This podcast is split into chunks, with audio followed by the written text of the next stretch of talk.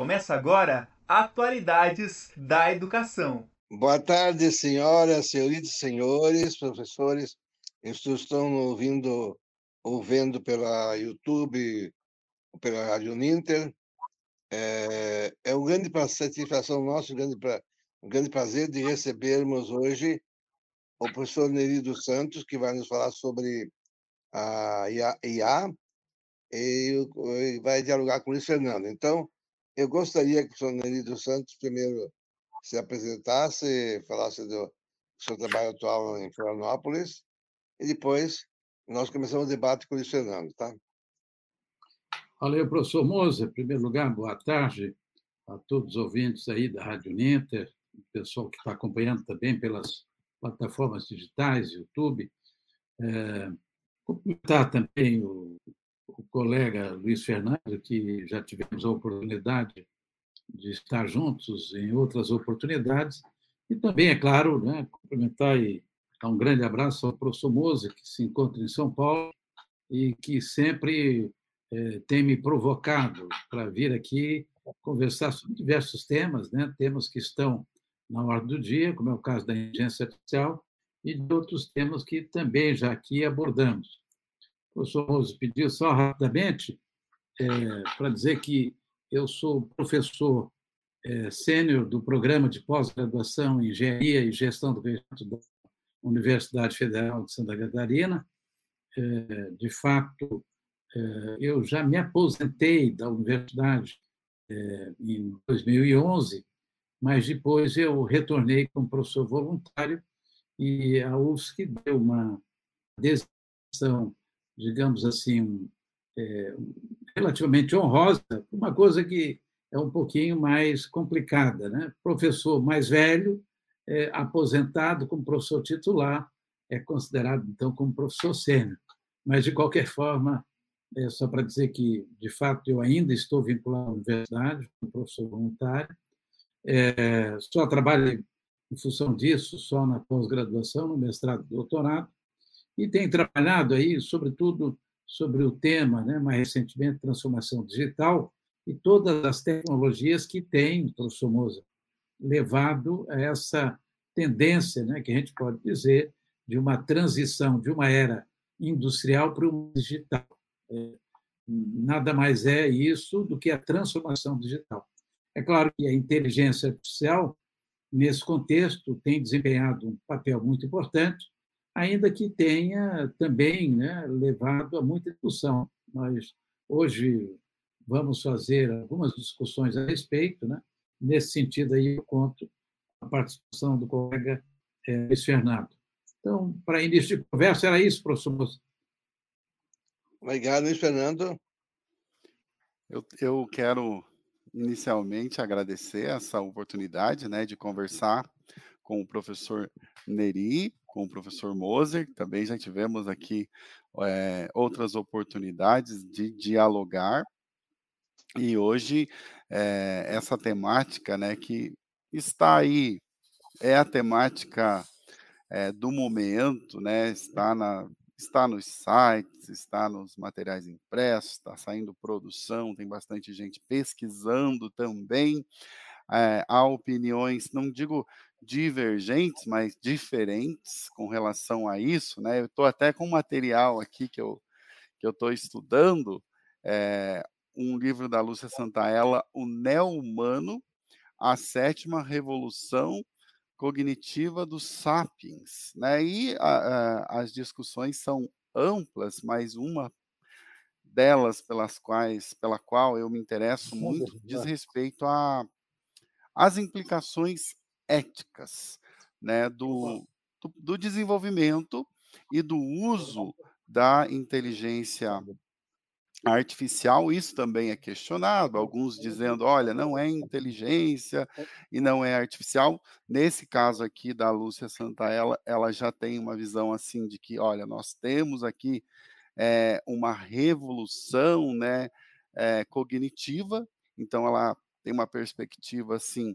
é, de continuidade, não significa que os, os avanços eh, sejam sempre é, positivos, né? Há, há disrupção, há passos para trás, mas é um processo é, evolutivo, e então a origem disso, a origem da própria inteligência artificial, estaria na linguagem, na capacidade é, cognitiva, e nesse processo, então, de extrasomatização da nossa é, memória, né, agora estendida, ampliada é, com os computadores, com a revolução digital. Só para fazer uma apresentação muito rápida, né? E fazer uma pergunta ao professor Neri, né? Como que ele se coloca nesse, nesse debate, se ele considera que realmente se trata de uma inteligência artificial ou nós estamos diante de máquinas, né, que funcionam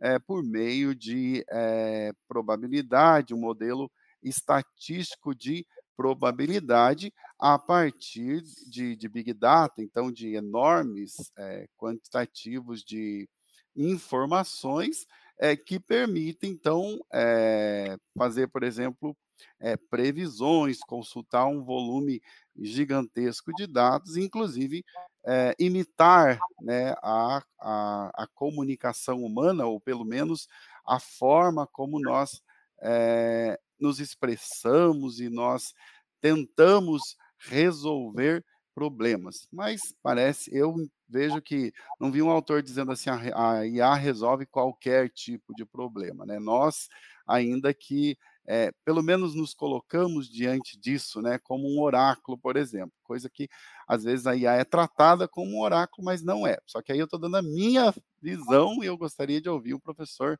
Neri, só que antes o Moser parece que quer colocar uma questão, Moser. Só Neri, é o seguinte também, uh, como é que a Neri, como é que a inteligência artificial pode ser usada na saúde?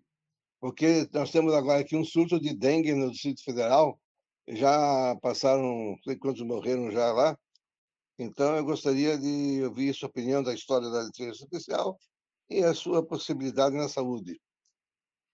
Vamos lá, professor Moço. Primeiro, então, respondendo rapidamente né, o questionamento do professor Luiz Fernando, eu diria o seguinte, Luiz Fernando, que a inteligência artificial, para mim, nada mais é do que uma janela de oportunidades né, que se abre é, para os diversos setores da atividade humana, particularmente para o setor empresarial, para as grandes empresas, é claro, mas também para as pequenas empresas, sobretudo as startups. É importante salientar é assim, fazendo uma contextualização rápida, é, alguns pontos. O, primeiro é que é, há uma, eu diria assim, uma, uma discussão que não cabe muito. Né? Se nós fizermos uma retrospectiva lá na década de 60, é, o Piaget ele é, salientou que o ser humano adquire conhecimento de duas formas, por assimilação e por acomodação. A, a aquisição de conhecimento por assimilação é de baixo é, custo cognitivo, nada mais é do que todo o reconhecimento de padrão que o ser humano faz o tempo todo, né? utilizando a sua capacidade sensorial, e na medida que nós sentimos, é, seja pela visão, seja pela gustação, seja pelo olfato, seja pelo tato, é, não importa o tipo de sentido que a gente utiliza, o tempo todo a gente está aprendendo, adquirindo conhecimento né, por reconhecimento de padrão. E esse tipo de aquisição de conhecimento, ela é, de fato, de natureza, digamos assim, superficial, a aprendizagem é superficial.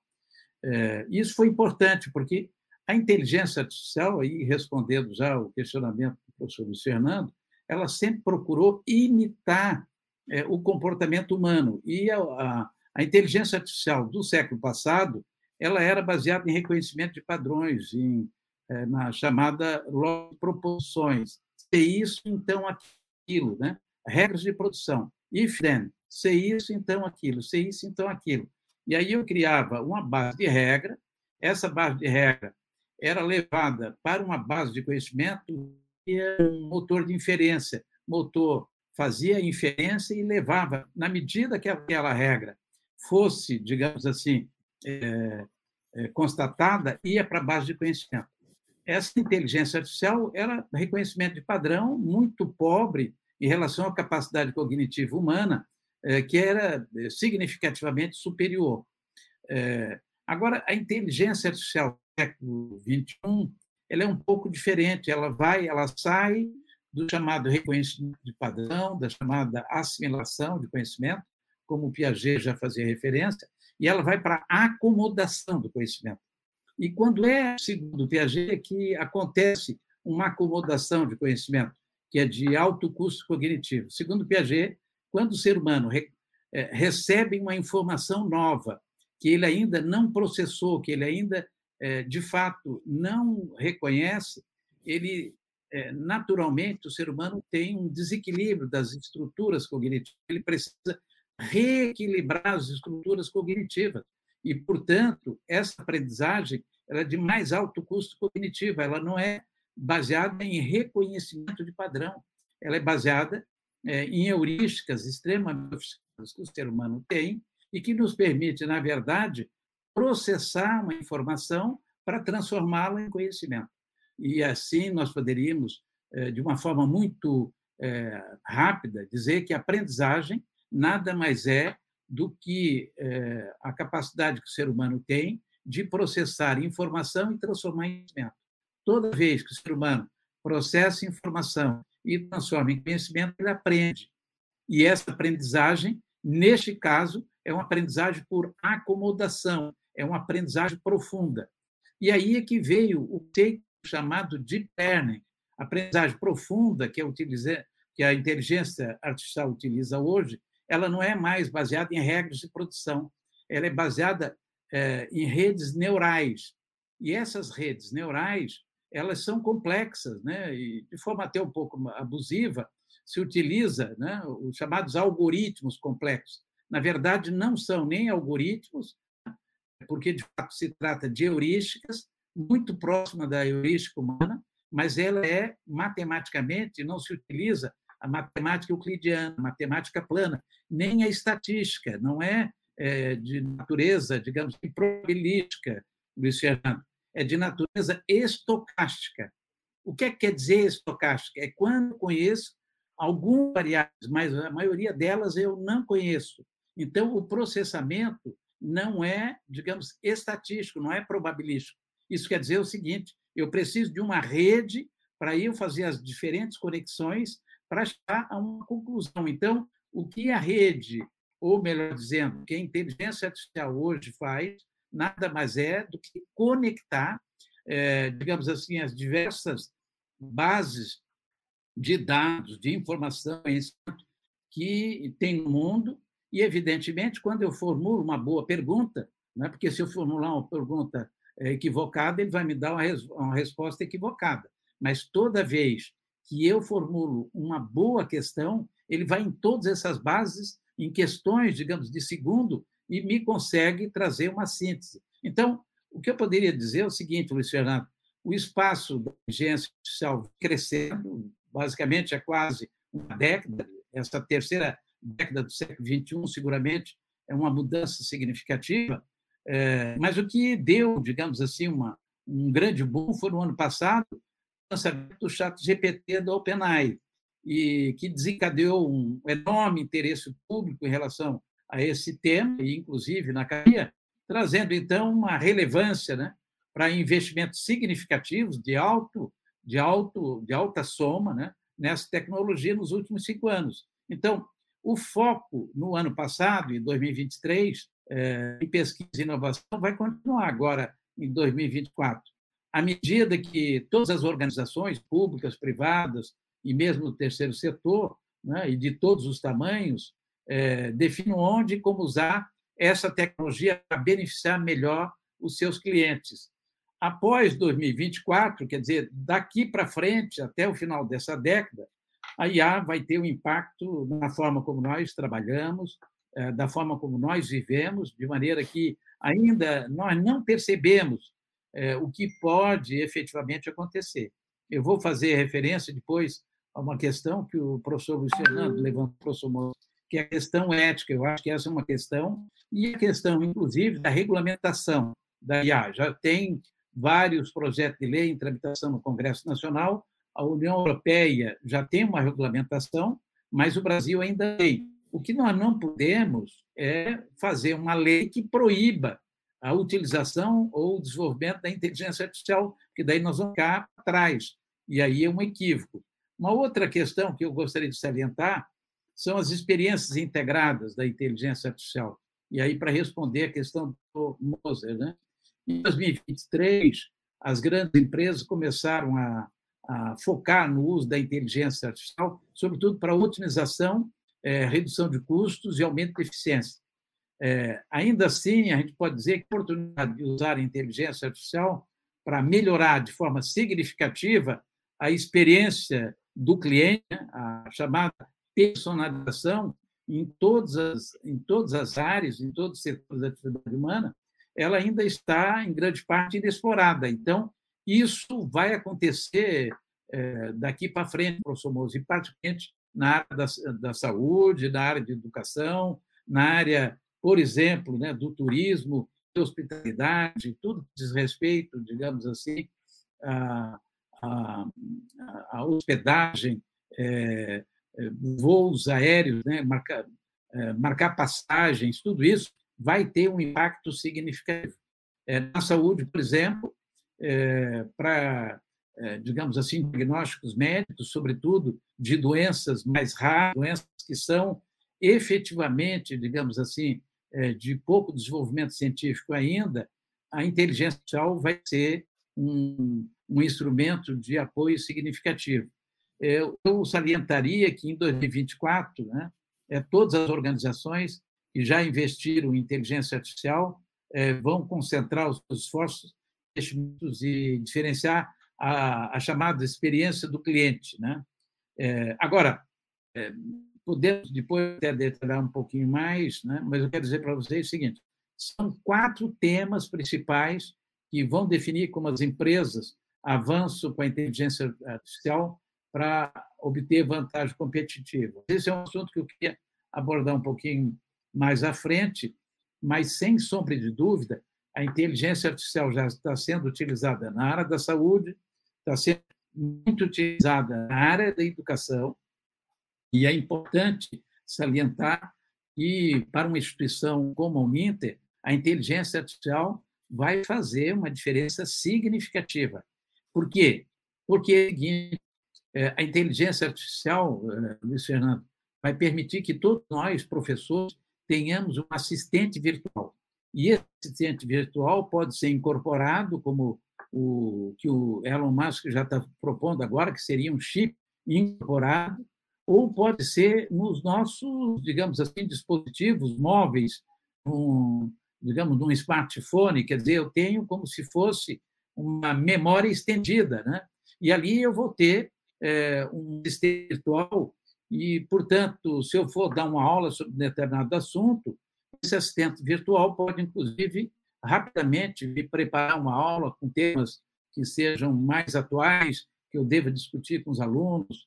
É, se eu preciso, digamos assim, é, fazer uma consulta rapidamente, esse assistente virtual vai fazer. E o que é mais importante, é, isso, antigamente eu precisava entrar digamos assim, com, de uma forma, eu diria, tátil, né? Eu teria que digitar. Agora não, eu vou conversar, eu vou ter a possibilidade de solicitar para o meu assistente virtual, né, é, oralmente, para ele me dar um apoio, para ele me fazer alguma coisa. Então, de forma bem preliminar, mas respondendo objetivamente à questão do professor Moser e, sobretudo, do professor Luiz Fernando, a inteligência artificial seguramente não vai substituir, substituir o ser humano, isso é uma grande bobagem. É, mas muitas coisas que hoje são feitas por seres humanos serão feitas pela inteligência artificial. A diferença, Luiz Fernando, vai ser entre o professor que não utiliza inteligência artificial e o professor que utiliza inteligência artificial. O professor que utiliza a inteligência artificial como um recurso com uma ferramenta de apoio, vai estar mil anos na frente de um professor do tipo tradicional, do, do século XIX, que não utiliza a inteligência artificial. E isso em todas as atividades. E aí, respondo também ao professor Moser, o médico que utilizar a inteligência artificial vai facilitar muito essa atividade profissional. Mesmo nas cirurgias né, robóticas, é, em diagnósticos de doença, como eu falei, é, que são mais raras. Né? É, qual é o problema quando eu tenho uma doença rara? Quando eu tenho uma doença rara, é importante eu ir para um grande centro. Por quê? Porque numa pequena cidade, aquela doença rara, a, a probabilidade de ocorrência é menor. Então, se eu tenho uma doença rara, é importante eu ir para São Paulo. Né? É, é, o que o professor Moura está fazendo, porque São Paulo tem recursos médicos hospitalares muito mais significativos, muito mais importantes do que Curitiba. Curitiba tem recursos médicos hospitalares muito superiores ao de Florianópolis. Florianópolis tem recursos médicos hospitalares muito mais superior, muito mais sofisticado do que, por exemplo, uma cidade como Tubarão, no sul de Santa Catarina, e assim sucessivamente. Se tem uma doença rara, quanto mais rara for a doença, é importante eu ir para um grande centro onde a probabilidade de ocorrência é maior. Agora, se eu utilizo a inteligência artificial, mesmo eu estando numa pequena cidade como Tubarão, a inteligência artificial, professor Mozo, me facilita o diagnóstico dessa doença, que eu, médico, não poderia fazer se eu não tivesse a inteligência artificial. Então, essa, de forma bem sintética, Luiz Fernando, só para a gente mostrar, digamos assim, a diferença. Agora, do ponto de vista, isso é importante, se a gente não entender isso, é porque a gente não entendeu coisa alguma. Do ponto de vista cognitivo, até o final desta década, a inteligência artificial vai ultrapassar o ser humano. Onde é que o ser humano é imbatível do ponto de vista intuitivo, em ter ideias, em, em criatividade. Isso a inteligência artificial nunca vai nos ultrapassar. Então, vamos fazer só um roadmap. Né? É, o professor Mouso conhece bem, porque eu tenho falado a respeito. Corpo, mente, coração e alma. Em termos de corpo, os robôs na produção já nos ultrapassaram. Aliás, é, os cavalos e os bois já tinham nos ultrapassado lá atrás. Então, nós temos, é, do ponto de vista de força física, é, muito inferior aos outros animais. Mas os robôs têm uma capacidade de trabalhar 24 horas por dia, sete dias por semana, 360 dias por ano, sem férias. O ser humano não. O ser humano tem que trabalhar no máximo oito horas por dia, no máximo cinco dias por semana, e tem que ter o direito às suas férias. Então, nesse sentido, do ponto de vista sensório-motor, ou físico-muscular, né, ou psicomotor, é, o robô já ultrapassou o ser humano. Do ponto de vista da mente, do ponto de vista cognitivo, no final dessa década, os, o, a inteligência artificial, os robôs colaborativos, também vão ultrapassar o ser humano. Isso quer dizer, gente, a, a, inteligência artificial vai ter capacidade cognitiva de processar informação e transformar em conhecimento. Onde é que a inteligência artificial não chega? Não chega no coração, no afetivo.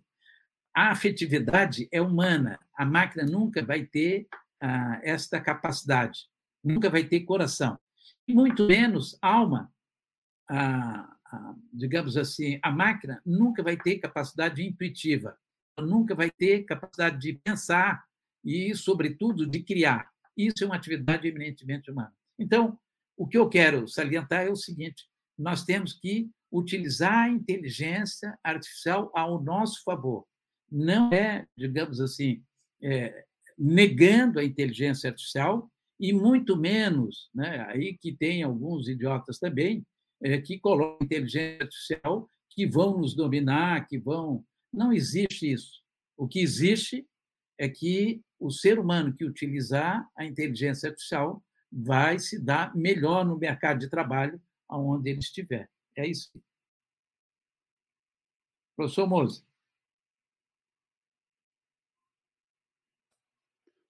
Quer que eu continue aqui, professor Mose? Acho que ele está com o microfone fechado. Obrigado. É. Mas enquanto isso, é... gostei muito né, da, da exposição. Sim, Moser, pode falar. É pode falar, Sony. O problema da inteligência, chat GTP e companhia, esse não vai, não vai ter problema na, na, questão acadêmica, por exemplo, na produção de artigos e de, e de livros, porque Professor, até, sim, o então... GTP tem tudo até 2021, né, que está no Google, né?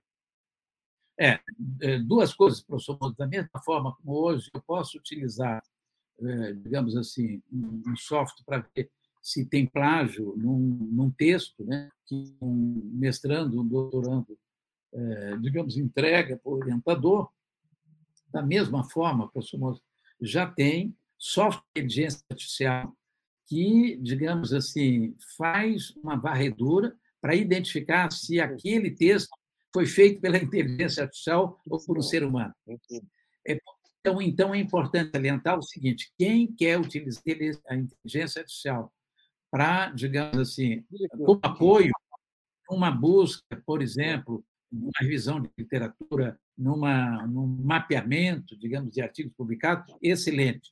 Se for utilizar é, a inteligência artificial para fazer, por exemplo, um abstract, uma síntese. Eu faço um texto de 40, 50 páginas e eu peço para a inteligência artificial fazer uma síntese, um abstract. Não tem problema algum. Isso não é plágio, porque o texto é meu e a inteligência artificial está simplesmente sintetizando aquilo, digamos, em poucas palavras, pegando as palavras. Agora, fazer capítulos de dissertação, fazer capítulos de livro, aí é plágio. E, neste caso, já tem é, digamos assim, é, é, inteligência artificial que faz essa varredura. Agora, eu queria salientar, antes do Luiz Fernando falar, é, o, o, os quatro temas, Luiz Fernando, que vão definir né, o avanço, como a inteligência artificial pode dar vantagem competitiva para o indivíduo, para uma organização e mesmo para um país. Né? A gente pode dizer o seguinte: o primeiro é que os produtos é, de inteligência artificial que já é, que são para ação, né, é, que ainda não existe, é importante salientar, vão ajudar os seres humanos a pensarem e a ir. Isso quer dizer o seguinte: não é a inteligência artificial que vai pensar, e muito menos ela que vai agir. Ela vai ajudar o ser humano a pensar e tomar uma decisão, ajudando pessoas de todas as origens né, a aumentar a forma como elas realizam suas tarefas, nos diferentes setores da atividade humana, seja na educação, seja na saúde, no comércio, na indústria, em qualquer lugar. Então, no contexto das principais eh, ferramentas de inteligência artificial, aí podemos falar do Bard, do Google, né, ou do ChatGPT, do OpenAI, mas tem uma série de outras. Hoje já tem uma, umas centenas de, de, de ferramentas de inteligência artificial. Ah, o que a gente pode dizer hoje, hoje, a tecnologia ela pode gerar, mas ela não pode agir. Isso quer dizer o seguinte: a inteligência artificial deve resolver os problemas das pessoas né, de forma integral para obter total integração entre, eh, digamos assim, a geração e a utilidade. A inteligência artificial, no futuro, seguramente até final dessa década, ela vai ser capaz de agir. Ela utilizará os recursos né, disponíveis para atingir objetivo amplo e de alto nível. Então, eu poderia dizer o seguinte: olha, em 2024, em entendimento, já haverá soluções inovadoras de inteligência artificial, professor Moça, que vai já estar habilitadas para ação. Quer dizer, dá apoio ao ser humano a tomar decisão, né? com potenciais pioneiros nos setores, sobretudo de hospitalidade, turismo, entretenimento e mesmo no varejo, professor Moça. Agora, é, a partir de 2024, frente, com o desenvolvimento de inúmeras ferramentas de inteligência artificial que nós estamos vendo somente, é, digamos, a ponta do iceberg, né? o iceberg mesmo a gente não viu, é, que vão ser muito acessíveis às pessoas, às organizações, à sociedade de uma forma em geral, né? E, é, e como nunca antes nós tivemos. Claro, inteligência artificial do século XX, como eu disse, nada mais era do que burrice natural.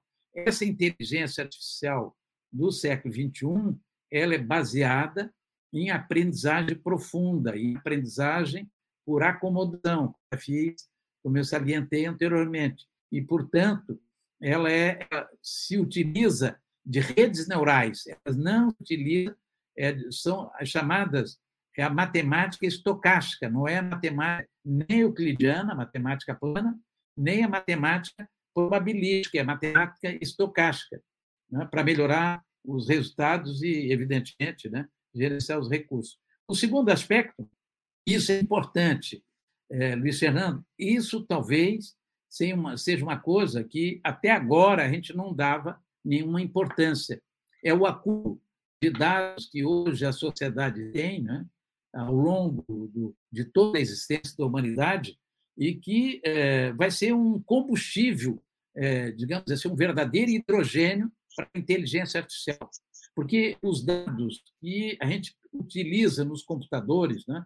por exemplo, nós estamos aqui é, agora utilizando, digamos assim, uma, uma, uma webconferência, né?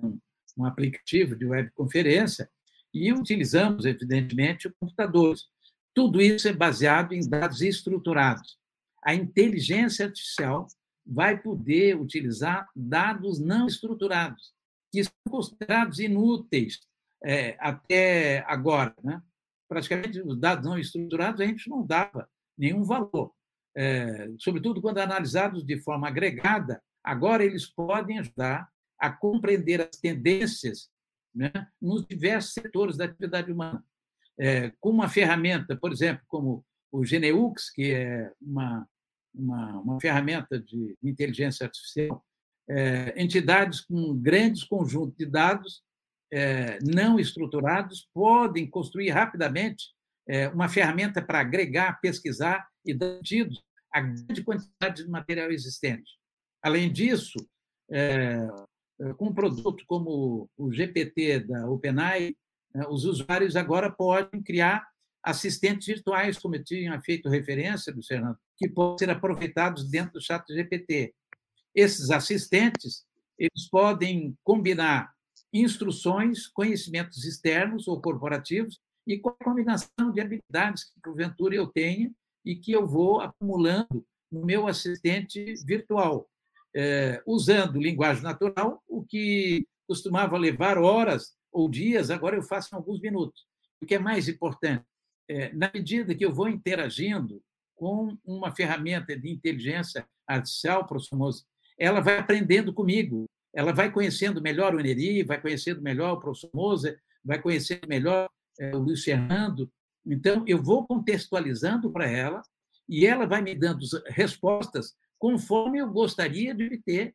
É como se ela, digamos assim, fizesse uma personalização. É, não é, isso é muito individual, é uma questão de interesse individual, porque é uma assistente virtual. Agora, a partir de 2004 para frente, né, em meu entendimento, é, eu, eu creio que, finalmente, né, vão começar, é, não só as pessoas, mas, sobretudo, as organizações, a entenderem né, suas grandes quantidades de dados que a gente tem e que não estruturados a gente não utiliza. Imagina, Luiz Fernando, o que o professor Moser tem de dados não estruturados, não só livros, não só escritos que tem, mas que não estão estruturados, não estão catalogados. A inteligência artificial vai dar um grande apoio para o professor Moser para ele organizar isso né, e usá-los para ajudar a tomar decisões mais criteriosas. E o terceiro, é que aí, respondendo também um questionamento que o professor Luiz Fernando tinha feito referência, professor Moser, o ambiente de regulamentação é, ele, ele, está vindo, né? já existe aqui no Brasil um projeto de lei de iniciativa do senador Rodrigo Pacheco, é o projeto de lei 2338. É, né? Esse projeto de lei é para regulamentar a inteligência artificial. Na Europa já tem uma regulamentação, na União Europeia, os Estados Unidos ainda não tem, mas está discutindo. É, praticamente todos os países estão discutindo. Né? No Brasil, os limites regulatórios ainda não foram estabelecidos, mas, de fato, já tem vários projetos de lei em tramitação no Congresso, como esse do Rodrigo Pacheco. É, Rodrigo Pacheco, digo. Agora, com a inteligência. Sim. Pode falar, professor.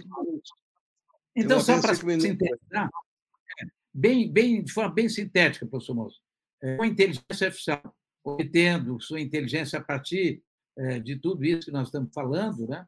É, o Congresso Nacional vai ter que lidar numa regulamentação. E aí entra essa questão né, que o Luiz Fernando fez referência, que é a questão, inclusive, ética. Né? Quer dizer, nós temos que considerar isso do ponto de vista, digamos assim, muito, muito objetivo, mas não é, como uma, uma limitação. Não pode ser no sentido de proibir, mas de permitir com algumas limitações. E o último ponto, só para fechar, professor Moço, é a melhor capacidade de ser inclusivo. A inteligência artificial vai permitir uma maior inclusão social. Isso quer dizer o seguinte: pessoas com menos escolaridade, com o apoio da inteligência artificial, vão poder evoluir mais rapidamente. O GPT original ele se limitava a sugestões de textos ou escritas, né? É, o que traz desafios para algumas pessoas que podem ter alguma deficiência ou simplesmente preferem se expressar de forma diferente. Em setembro de 2023, a OpenAI lançou o chat GPT-4, né, para permitir entradas de imagem, o que abriu portas é, significativas né, para aplicações adicionais para a tecnologia.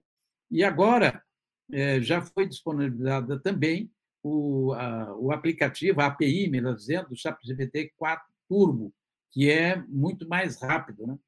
Agora, em 2024, a tecnologia vai continuar a reduzir é, barreira de entrada, é, com a redução de barreira, as organizações, as pessoas de uma forma geral, mas as organizações em particular, que adotar as ferramentas generativas de inteligência artificial terão canais inclusivos, abrindo acesso a, a públicos antes marginalizados, né? É, mesmo pessoas que têm alguma deficiência, professor Moça. E o que é mais importante, aqueles que adotam inteligência artificial agora enfrentarão menos dificuldade para permanecer relevantes, né? quando as experiências baseadas em inteligência artificial tornar a demanda é, para a maioria da população. Enfim, professor Moço, aproveitar soluções prontas agora para uso parece ser uma tendência, né? E eu diria que é, o desenvolvimento da inteligência artificial está acelerando exponencialmente. Então, nós não podemos ficar fora disso e, particularmente, uma instituição de ensino como a Uninter, né? assim como todas as instituições é, públicas, privadas do terceiro setor. Basicamente, era isso que eu queria compartilhar aí com eles. Miguel Sonini, obrigado pelo seu tempo, apenas dois minutos. Eu gostaria de dizer que já em 67, Maastricht, já de Maastricht, tinha um sistema, você entregava a dissertação é, na, na entrada lá, fazia, fazia a verificação da, da, autenticidade do texto, imprimia e saía impresso do, em 24 horas. Imagine hoje com inteligência artificial como é que vai, vai ser rápido. Luiz Fernando, suas últimas palavras, estamos Isso. apenas para terminar. É, um dos pontos que o professor Neri, que para mim chamou mais atenção, né, quando ele usou a palavra aí, estocástica, né, eu vou dizer a minha fonte, é, porque eu me baseei aqui no, na, na Dora Kaufman, inclusive o, o artigo dela tem o título assim, ó, a inteligência artificial não é inteligência, é pura estatística, né? E Ela isso, mas, mas como é. isso, mas como eu tinha colocado, né, as opiniões elas é, divergem, são muito é, diferentes, embora no artigo até ela usa a palavra também é, estocástica, então eu acho que aqui daria o debate iria longe, mas a, a IA como assim é um fenômeno muito contemporâneo, então vai um é tempo para se apropriar também, né, do que o, e tem gente pesquisando há muito tempo, né? Muito tem gente tempo, né. citando o Alan Turing e tudo que vem aí até chegar é, nisso que nós temos agora. Então, uma coisa também é a IA que está sendo usada, ela se refere à IA usada em larga escala, né? Como o Chat GPT e, e o Google o BART, e, e, entre outras também que são às vezes baseadas nesse o, assistente, por exemplo, que tem agora é, da Microsoft.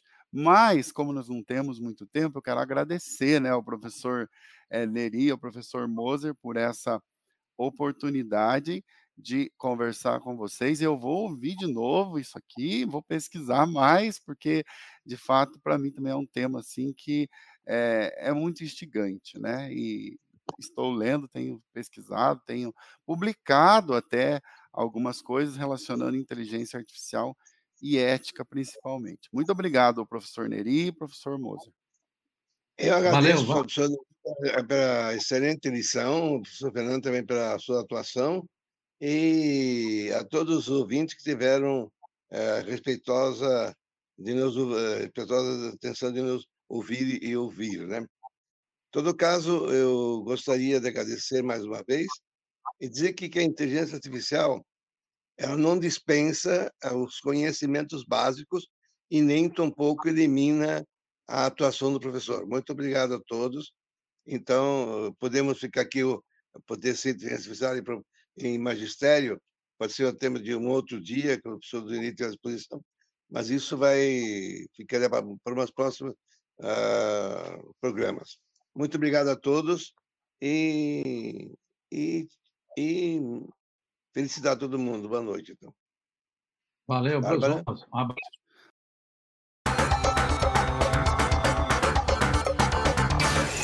Atualidades da educação.